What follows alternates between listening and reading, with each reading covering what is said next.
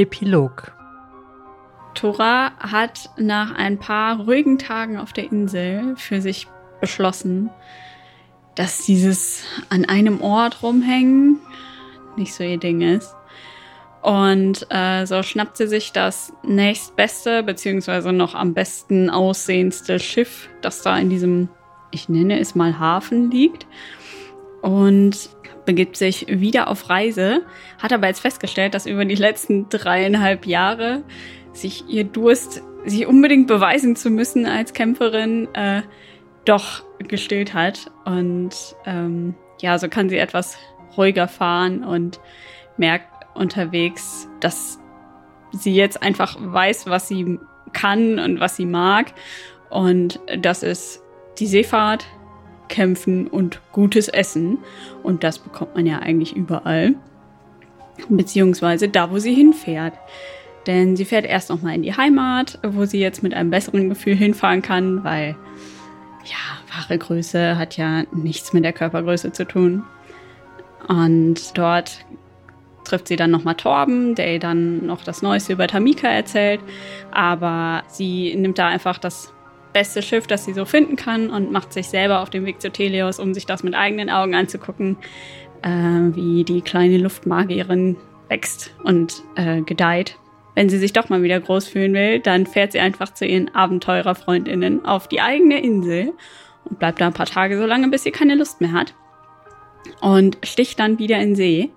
Obwohl das mit der Insel, also wenn sie irgendwann mal vielleicht ein bisschen ruhiger treten will, dann kann sie sich vielleicht durchaus vorstellen, auf einer Insel zu stranden oder dort länger zu leben. Vielleicht mit einem oder einer, die sie so kennenlernt. Weil so eine Insel hat ja den Vorteil, da kann nicht jeder einfach so hin. Und gerade die Insel, die die Heldinnen jetzt haben, die muss man ja auch erstmal finden. Und äh, das findet sie gar nicht so schlecht. Ja, dann zieht es wieder zurück in den Norden, nach Andergast. Genauer gesagt die Gegend um Andrafall. Auch wenn er hier seit damals nicht mehr willkommen ist, hat er hier noch alte Rechnungen zu begleichen. Besonders mit dem Freiherr von Andrafall, der immer noch Geschäfte mit den Orks macht. Die Art Geschäfte, die damals hier dann Stammbaum beinahe beendet hätten. Seine Tage als Grenzer sind zwar vorüber, aber er verbringt auch einige Zeit in Reichsend, der Grenze zu den Schwarzen Landen. An friedlichen Tagen erzählt er hier den Kindern die Geschichte vom Ende des Reiches, wie die anderen Helden und er damals in Reichsend die Stellung gehalten haben, als schon alle Hoffnung verloren schien.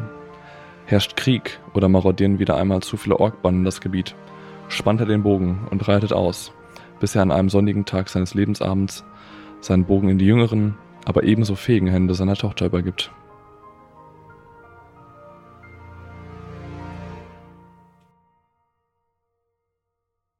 Wolfjan bleibt auf der Insel. Zumindest vorerst. Er beaufsichtigt die Aufräumarbeiten bzw. organisiert den beginnenden Handel und findet daran durchaus Vergnügen. Er bekommt nach einiger Zeit sogar die Anerkennung und einen Titel verliehen und bleibt dann da und verwaltet die Güter, treibt Handel mit Al-Anfa, mit dem Mittelreich und mit eigentlich irgendwann allen, die mit dem kleinen, aber wirtschaftsstarken Haus Handel treiben möchten und baut das Ganze zu einem kleinen Hofstaat auf. Nach ein paar Jahren wird er der Sache ein wenig überdrüssig, macht einige längere Reisen, zum einen erst einmal nach Al-Anfa. Er setzt sich da mit Inaris zusammen, um einen Bericht zu verfassen, um die Ereignisse nochmal in Reinform aufzuschreiben. Er wird aber auch nach Karet gerufen, wo er ja herkommt, und betreut dort für einige Zeit den neuen Flügel des Hospitals. Aber nach und nach zieht es ihn dann doch wieder hinaus in die Welt. Er unternimmt einige Studienreisen und landet am Ende dann doch wieder auf der grauen Insel und lebt dort ein recht glückliches Leben. Wird gelegentlich besucht von den alten Bekannten, zum Beispiel Kaiser, die dort auf der Insel auch tatkräftig unterstützt und in seiner Abwesenheit die Verwaltungsaufgaben übernimmt. Mit recht harter Hand, könnte man sagen. Ab und zu, auf seinen Spaziergängen über die felsigen Klippen, denkt er noch an die Abenteuer, die er gemeinsam mit seinen Reisegefährtinnen bestritten hat und an die schönen Zeiten, die sie damals hatten, aber auch an all die Probleme, die das Ganze mit sich brachte und ist dann doch im Herzen ganz froh, dass das Leben nun ein wenig ruhiger geworden ist. Haldurin. Was passiert mit Haldurin? Wie man ihn kennt, wenn man ihm die Möglichkeit gibt, durch eine Insel, durch die Vorkommen, die Ressourcen auf der Insel Geld zu verdienen, dann weiß er das natürlich zu nutzen, versucht das auf jeden Fall. Und so bleibt er noch einige Zeit mit Wolfjan auf der Insel und sorgt dafür, dass auch, wenn er sich von dort entfernt, natürlich weiterhin Geld in seine Schatullen fließt.